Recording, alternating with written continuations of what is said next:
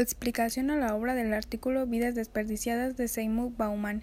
El propósito del autor es ayudar a ver aspectos invisibles de la vida globalizada e individualista de la sociedad contemporánea.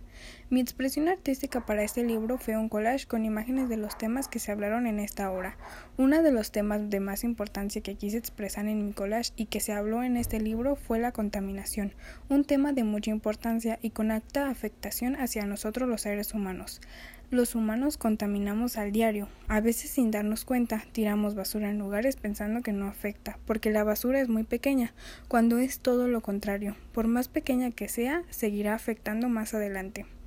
La rapidez con la que se produce información y novedades la, es la misma rapidez con la que se impone prisa al consumo que es cada vez más voraz.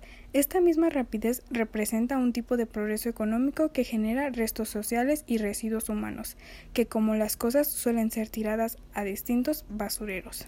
La modernidad se caracteriza por la prisa y por la necesidad de realizar deseos. Por esto, ¿quién se plantea un proyecto de vida a medio y a largo plazo? En mi opinión, es una obra muy interesante, escrita de manera reflexiva y reflejando la mirada del autor sobre la modernidad y la productividad de los residuos humanos o como el mismo titula, la modernidad y sus parías.